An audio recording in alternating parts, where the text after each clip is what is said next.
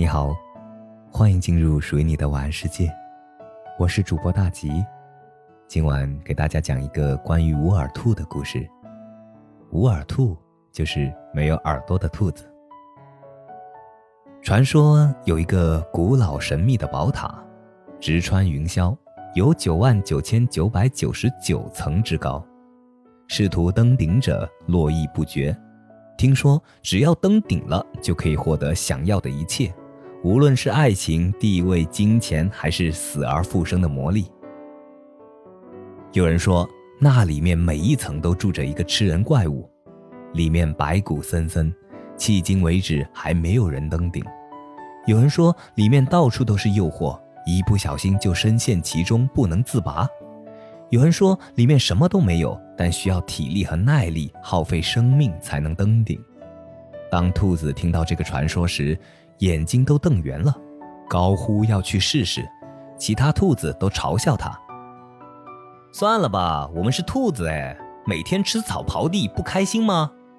连老虎、狮子都没做成的事情，我们就不要做了，太危险了。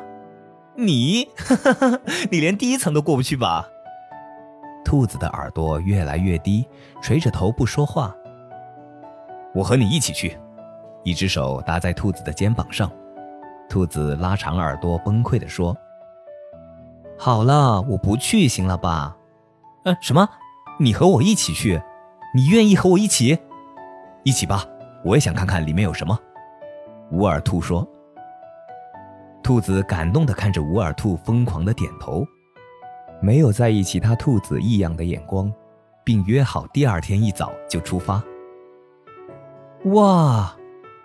两只兔子站在塔下仰望天空，同时发出了一声惊叹：“真的好高啊！咱们什么时候能爬到塔顶呢？”兔子有些后悔了。想做的事情只要去做就好了，不要管其他的。走吧，我们进去。乌尔兔迈开大步走了进去。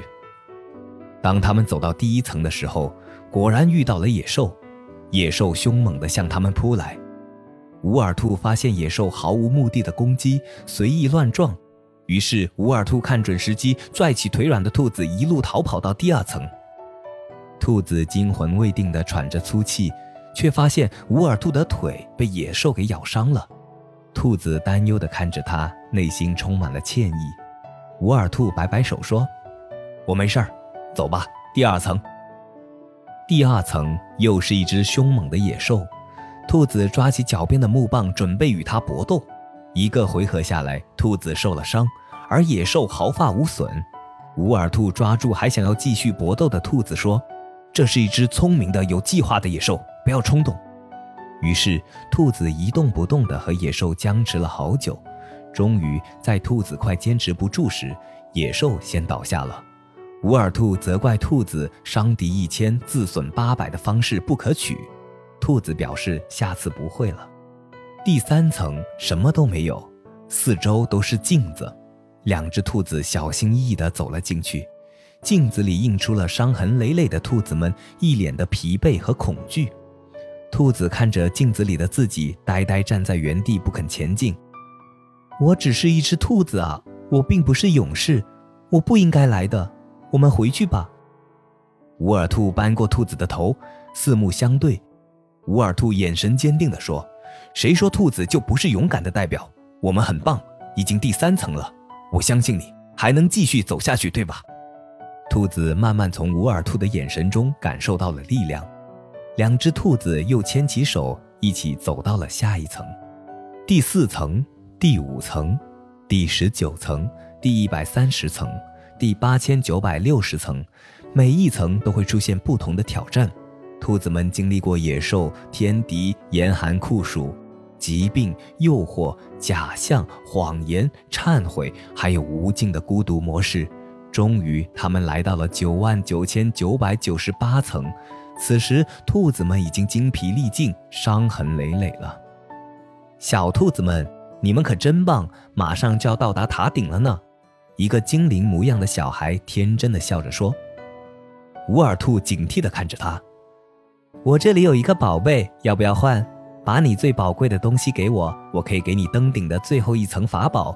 最后一层很难哦。”精灵神秘兮兮地说着。兔子有些犹豫：“那，你想要什么呢？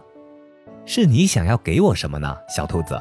想过我这层就得学会舍弃，怎么样？想好给我什么了吗？”